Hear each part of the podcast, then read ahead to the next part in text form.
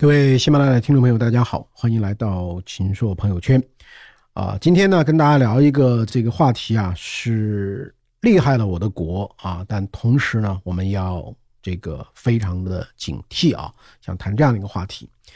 呃，为什么要谈这样一个话题呢？也是因为我想跟很多朋友一样，我们都看过这样的一个电影《厉害了我的国》，它其实是根据啊 CCTV 已经播出的这个《创新中国》的很多内容呢，又重新的一个剪辑啊。那么我也看了这个《创新中国》的这个系列的这个专题片，的的确确的看到了我们国家在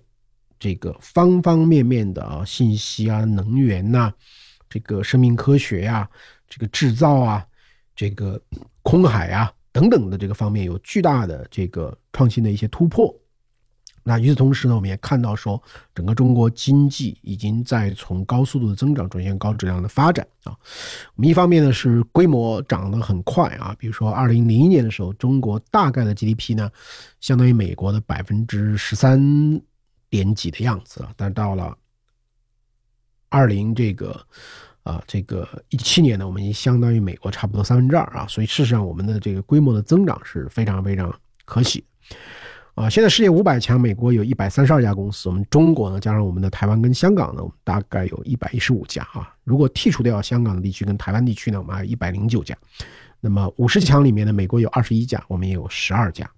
所以规模上我们涨得很快。那另外呢，我们的这个创新的价值。这个也增长的这个很不错啊，我们在很多方面的啊，包括第三方专利这方面的成长啊，都是非常非常快的啊。那么，但是呢，在这个过程中呢，呃，我们往往就一些人呢，也滋生了一些这个啊傲气啊，或者说有一些是啊非常无知的单方面的一些自我的一种喧嚣和这个喧闹啊。这里呢，我举一个例子啊，就是中国科技大学微电子学院的院长啊，刘明，他是这个我们国家的院士啊。刘明院士呢，啊，那最近呢，这个他转发了啊，上海中微半导体设备啊有限公司董事长兼 CEO 尹志尧先生的一个短信啊，啊，这个最近朋友圈里也在刷，啊，这个中微这个尹志尧先生是干嘛的呢？是在做芯片的，为做芯片的这个啊生产商。提供一种叫蚀刻机的设备啊，侵蚀的蚀，这个刻画的刻啊，蚀刻机的这样的一种设备。那么，他呢在这方面有很大的一个突破啊。待会儿我们会讲到尹志尧先生的故事啊。但最近这个尹志尧先生要通过这个刘明院士转发一个什么样的内容呢？我先把这个短信的内容呢读一下。他说：“希望啊有个有效的渠道管理和控制媒体的宣传，不要老把产业的发展。”提高到政治高度，更不要让一些新闻人和媒体搞吸引眼球的不实报道。最近从某军工网开始的对我和中微的夸大宣传，搞得我们很被动。撰稿人没有采访过我们，也不了解芯片器件和芯片设备的关系。耸人听闻的讲，此人回国，美国人慌了啊，因为这个尹志尧先生从美国硅谷回来了啊。又讲，当国外还在十纳米、七纳米技术挣扎时，中微已经开始这个开发五纳米的技术。我们发表声明澄清现实，啊，澄清事实：中微不是制造芯片的，是为芯片厂提供设备的，并两次要求把文章从网站撤下，但过一些时候呢，又改面改头换面的登出来，啊，实在让我们很头疼。啊，那么这个。事情的这个来龙去脉呢，到底是啊怎么一回事啊？现在反而尹志尧先生非常担心大家啊在这里相当于把自己给捧杀啊，然后呢说我们自己多么多么的牛啊，多么多么的厉害，多么多么的了不起。结果现在呢，其实给企业带来很大的压力呢。那么我查了一下呢，在去年的四月份啊，其实这个中微呢啊这个发了一个。这个声明，那么这个声明呢，在中微现在的官方网站里呢还有。那么这个声明是这样说的：说今日某网络媒体未经正式发布了关于当所有的巨头还在为十纳米、七纳米技术大肆进军的时候，中国中微正式宣布掌握五纳米技术的误导性新闻，后经多家媒体转载，造成不实信息扩散。中微公司称从未发布上述信息，也从未授权任何媒体和个人发布转载此报道。此报道曲解了中微在三月十一日 CTV 二中国财经报道节目中的采访内容。节目中提到中微的某个机台正在测试五纳米的工艺。在采访报道中，尹志尧博士表示，国际上最先进的芯片生产，像英特尔、台积电、三星，他们的十四纳米已经成熟生产了，十纳米和七纳米很快进入生产，所以我们必须超前。五纳米今年年底基本上就要定了。现在发展特别快，几乎一年两年就一代，所以我们就赶得非常紧。实际上，正是中微的客户国际一流的集成电路的制造厂商推动了芯片技术和生产一代又一代的进步。中微作为设备公司，是向他们提供可加工先进器件的设备，协助他们实现一代新一代器件的生开发和生产。中微不可能脱离他们的五纳米技术开发而独立的掌握五纳米的技术啊。然后呢，他这个还说，中微从事的是半导体高端半导体高端设备的开发、销售和售后服务，是一场商业化的市场化的商业行为。在国际半导体设备产业参与产业链的合作和竞争是十分正常的。文章的作者不应该把这种正常的商务行为。过分的夸大和渲染，造成不必要的非商业的敏感性啊。那么后面还有一段，我这里就不再读了啊。那么大家听完了这个以后，可能对于这件事情的基本事实呢就了解了，就是说，中微呢主要是给像台积电这样的这个设芯片生产公司呢提供一个设备的，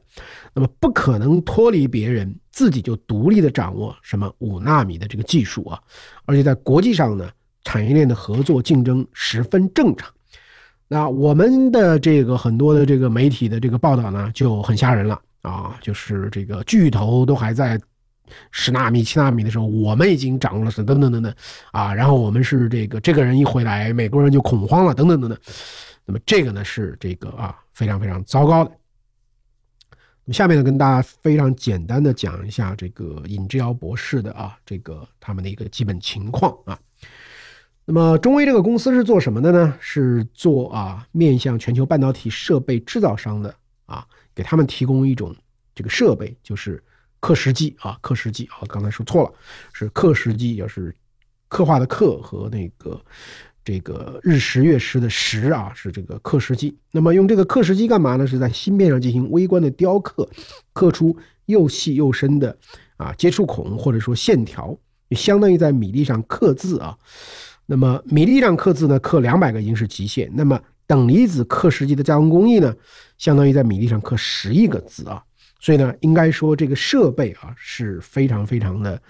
啊这样的一个这个。高精尖的，那么第一代的刻蚀机呢，是加工直径是三百毫米，六十五到四十五纳米的这个晶圆片。现在呢，已经到了第三代，就十纳米、七纳米的这样的工艺了。那么也会在这个啊台积电这样的晶圆厂的验证生产。就未来的话，还有可能进入五纳米啊，甚至三点五纳米的这个工艺啊。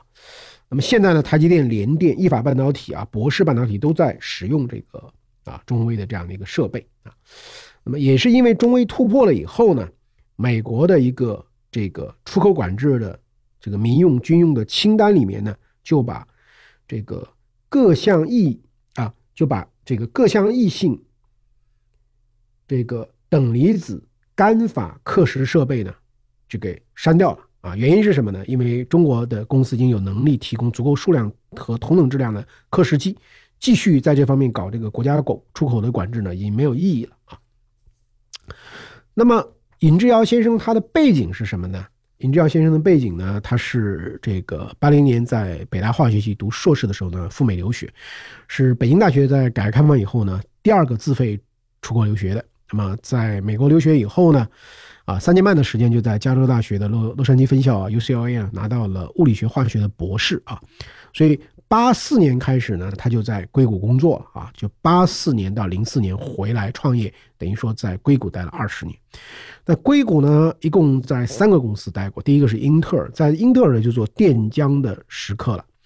那么第二个呢是八六年到了科林这个研发这个公司呢，负责彩虹等离子体的这个刻蚀设备的开发。九一年呢，又加入了应用材料公司，这个他曾经担任过副总裁，这个先后开发过数十项的美国的专利。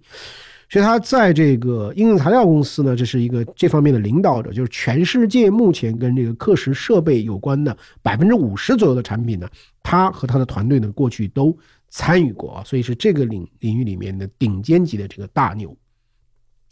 啊。那这个二零零四年的时候，他就放弃了这个百万美元的年薪呢，就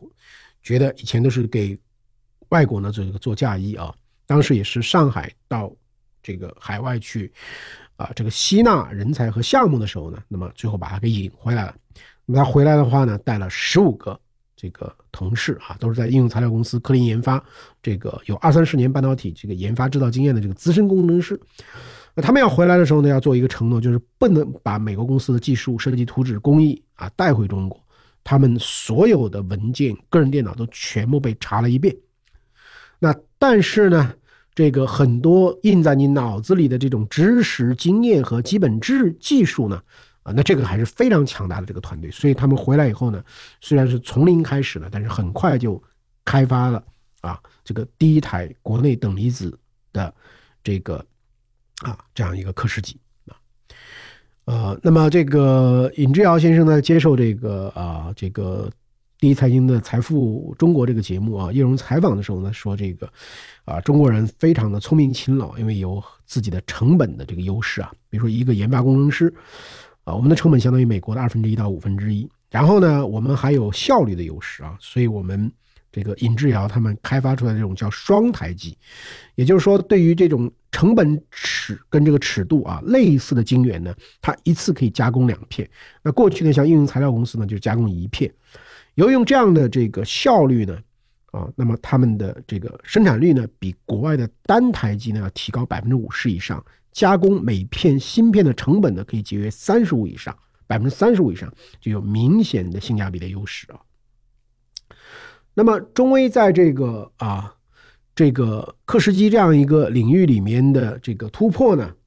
啊，我们其实就可以大致的看出它的这个原因原因了啊，它的原因第一个呢，就是毫无疑问就是这个真正的专业的这个人才队伍，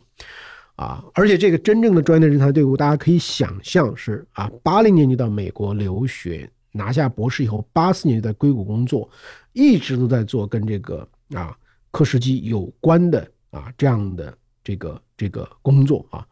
所以，如果说没有长期的积累，没有足够的专注和经验的话呢，啊，这个动不动就说要赶超世界先进水平，动不动就说要这个有巨大的这个创新，啊，那这就是忽悠啊，这其实就是为了拿国家各种各样的这个经费啊。那么当年这个上海交通大学的这个汉芯的这个陈进的丑闻就是这样的，就是啊忽悠来忽悠去，但最后呢是把人家摩托罗拉的这个芯片把它给。logo 给磨掉啊，刻上自己的这个这个这个 logo 啊，如此而已啊，所以你没有这个像尹志尧这么资深的这个啊这样的一种经验呢，那是非常非常的这个啊，你想有巨大的突破那是很难。那么第二个呢，很明显的就是看到他们又有很强的创业精神，而且发挥了我们中国人的这个优势啊，在性价比的这个啊很好的这样的。产品这个方面呢，有自己的这个独到之处，而且呢，啊，它是有自己的这个知识产权，啊，因为这个刻蚀机的这个专利呢，它是分成两类，一类叫概念的专利，一类叫工程技术的这个专利。工程技术专利呢，有很多的细节的专利所构成。那么尹志尧看到的机会在哪里呢？就是概念的专利呢，十七年就过期了，啊，工程细节的这个很多很多的专利呢，都有各种各样的路径呢，是可以绕开的。所以从他们开发。十二英寸的芯片的刻蚀机开始呢，啊，尽管被美国的应用材料公司起诉，尽管在台湾地区啊，这个进入的时候呢，被科林研发起诉，就是美国的大公司，但因为呢，他们自己，这个在知识产权的这个预警方面做了足够的准备啊，所以这个应用材料公司后来。所以应用材料公司呢，后来是和解，那么科林呢，最后是败诉啊，而中微呢，是靠自己的这个力量呢，在这个市场上扫除了这个知识产权的这个障碍啊，在市场上这个啊真正的这个立足。那么讲到这个时候呢，就是说，可能有些朋友有一个问题，说我们中国人这么多的这个有钱啊，我们有资本的优势，为什么这方面砸也应该砸出来呢？啊，那其实不然啊，因为中国真正有巨大的资本优势呢，还是这个过去的啊这个十年八年的这个时间，在更早的时候呢，我们其实能够真正投到这种芯片这种的高消耗行业里面的这个资金量呢，其实并不是很够啊。啊，比如说一条十二寸的这个啊芯片的生产线，如果月产量五六片啊五六万片这样的规模，要投多少钱呢？要投四五十亿的美元，而且它的风险很大啊。所以呢，这个我们过去来讲呢，这个的的确确没有很大的能力呢啊，在这个方面去这个投入啊。那么为什么韩国可以做得出来呢？因为当年的这个一个是三星的啊。这个企业家的这个精神和专注的程度，以及他们不怕亏损、一直这个坚持的这种力量啊。另外呢，也是因为当时政府也提供了各种各样的支持，比如政府出面让银行的贷款的利率呢要低到这个百分之一啊。所以呢，它是一个这个政府的啊这样的一种间接的支持，跟企业家精神的一个很好的啊这样的一个结合。那现在的话呢，中国的这个资本消耗啊、技术密集这样的产业呢，啊，已经我们自己有这样的投资能力了，而且呢，知识产权为核心的这个保障的体系呢，我们也这个非常非常的好了。所以在这个背景下呢，那么中国的芯片产业的这个未来的前景呢，啊，那么还是光明的啊。那么最近呢，我在自己在看这个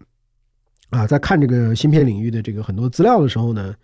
呃，就发现我们有两种这个倾向啊，一种呢是觉得中国这个差距太大了，没啥希望啊，跟世界水平差得太远了，啊，那么跟这个高通、英特尔、三星这个 ARM 啊，跟这类的公司相比，这个不可同日而语，而且在工艺、在设备领域里面呢，就差的更远更远。那么刚才我们讲到一种设备是刻蚀机啊，其实在这个制造领域更重要的一种设备叫光刻机啊。光刻机现在只有荷兰的一家公司有这个啊技术，所以呢，从这些观点来看呢，就觉得说中国没啥希望。那当然，另外一方面呢，就是也有一些呢，就是自我感觉良好啊，觉得这个啊，嗯，这个三五年赶上世界先进水平，三五年就有这样那样的这个创新啊。所以呢，我觉得就是我们真正在行业里面公认的，大家认为。中微半导体啊，上海的中微半导体呢是一个非常成功的一个案例，但是呢，我们也很清楚的看到这样的一个中微的成功是要有多少年的积累，而且不可能啊脱离这个芯片大厂这样的合作方去独立的掌握所谓最先进的技术，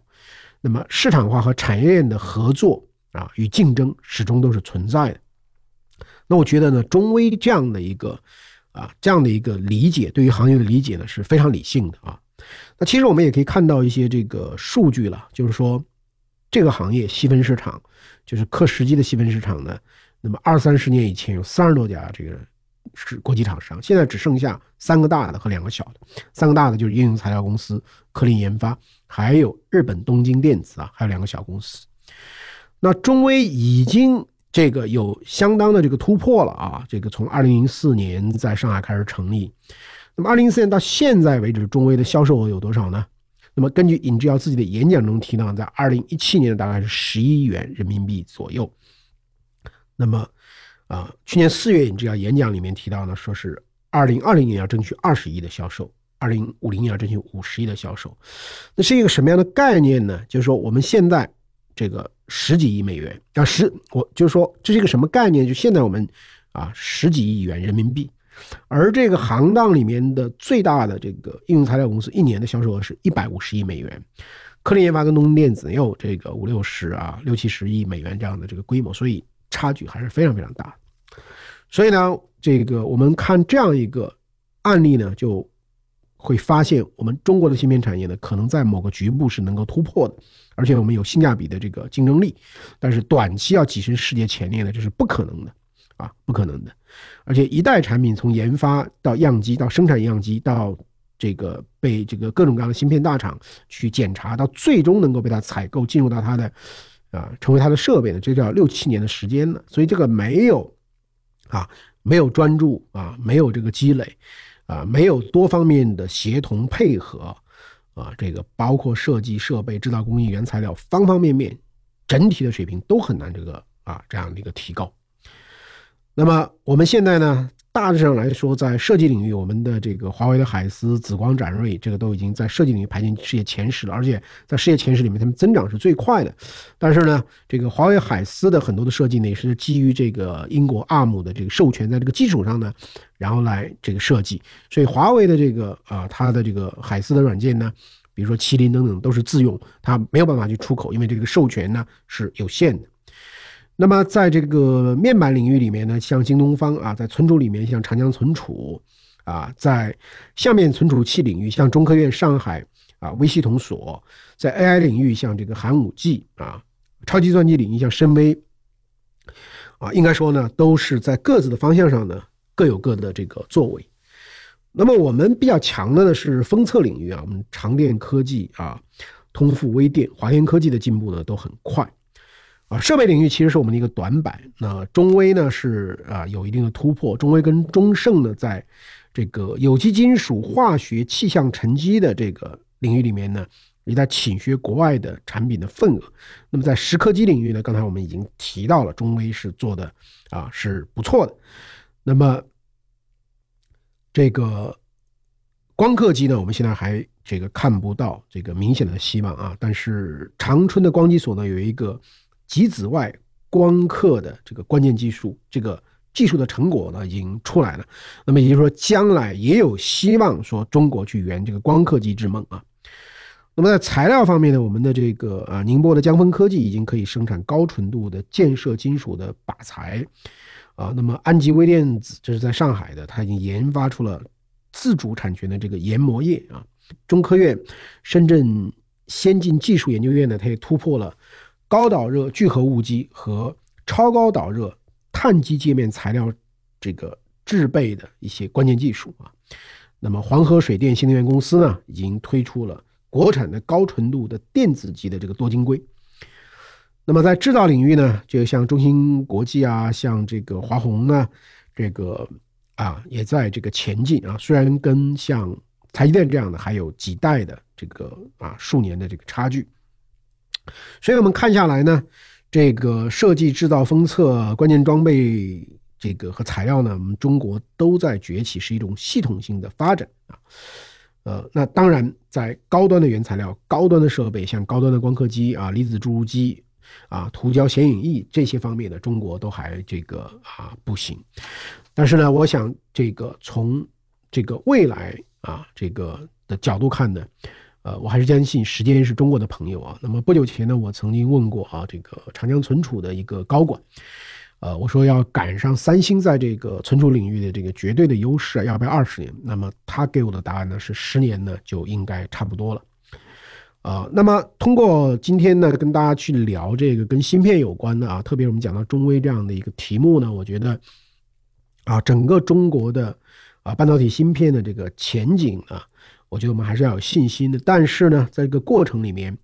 我们跟整个发达经济体的芯片产业，它不是隔绝的，而是要开放、融合，尽最大可能的去借鉴、吸收啊经验、技术、人才啊。那么除了美国，那么英国、德国、以色列也有很多很好的合作的机会啊。同时呢，我们要创造更好的投资环境啊，吸引啊全球芯片的人才，因为美国硅谷的厉害是它吸引了全球的这个人才为我所用。那么，在基础科研的领域里面，我们不能够短视，不能够取巧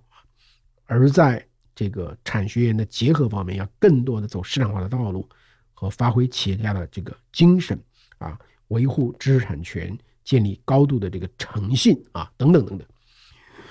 那所以呢，我们能够看到，就是我们的前景是有希望的，但是这里面还有很多先天的限定性的条件，我们还是要用非常。客观理性，甚至是谦卑的这样一种心态来看待自己的不足，来不断的超越自己。那么再出现那样的一种什么，有个人才回到中国了，美国慌了，我们这个如何如何已经变成世界啊这个先进水平了，等等等，再出现这样的问题，我觉得不仅于事无补，而且在很大程度上会让我们整个的环境变得更加的干燥，甚至引起。国际合作方的啊很大的反感，那反而呢会制约我们自身的这个发展。啊，那好，今天这个话题呢我们就聊到这里啊，那么下周呢我们再聊。